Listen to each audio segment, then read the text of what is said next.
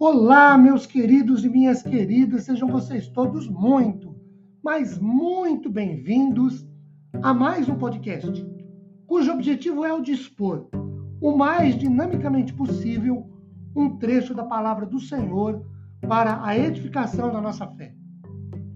Meu nome é Ricardo Bresciani e eu sou pastor da Igreja Presbiteriana Filadélfia de Araraquara. Igreja esta, situada na Avenida Doutor Leite de Moraes, 521 na Vila Xavier.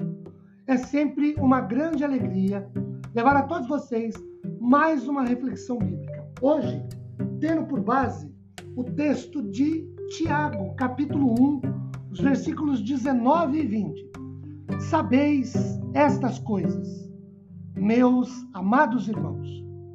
Todo homem, pois, seja pronto para ouvir, tardio para falar, tardio para se irar porque a ira do homem não produz a justiça de Deus. Meus queridos, nós vivemos o que podemos chamar aqui, entre aspas, de a era, o período, a época do rancor, da ira, da fúria, da irritação.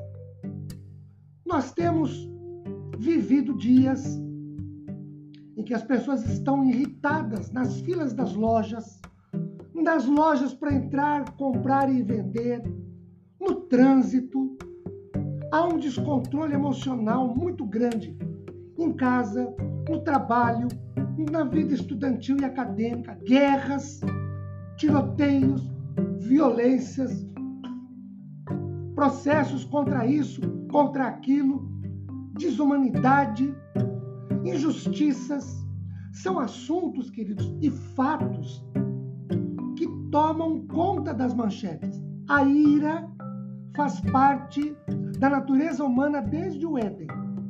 Tiago nos ensina que a ira produz uma vida que não é aceitável nem agradável de Deus ou a Deus. A ira não traz a vida correta que Deus deseja. Por isso o verso 20 diz que a ira do homem não produz a justiça de Deus. Todos nós sabemos, por experiência própria, que a ira, ou a raiva, ou a cólera nos leva a fazer o que é errado.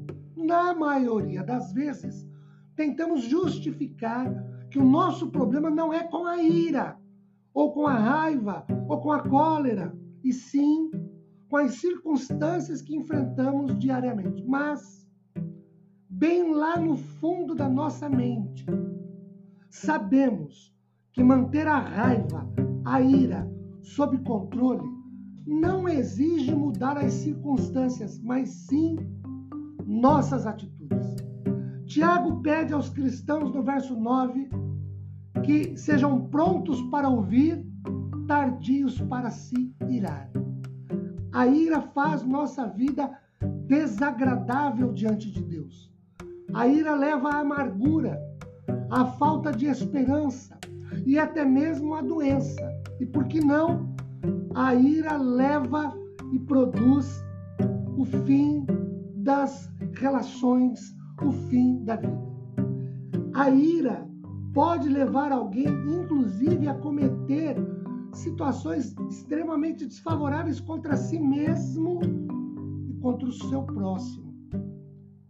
Talvez uma grande pergunta agora seja a seguinte: sabedor que a ira, como diz a Bíblia, não produz a justiça de Deus e que a ira nos faz ter uma vida que desagrada a Deus, como vencer a ira? Como não permitir que a ira ou a raiva ou a cólera domine a nossa vida? Dois princípios. Primeiro, é preciso sendo alguém nascido de novo em Cristo Jesus, buscar uma vida que seja guiada, orientada, dirigida, para que se ande no Espírito Santo, de acordo com Gálatas 5, 16 e 22. Segundo, é preciso recuperar a autoestima e não satisfazer os desejos a partir de valores corruptos deste mundo carnal. Que Deus nos abençoe para vencermos a ira, a cólera e a raiva com graça, em nome de Jesus. Amém.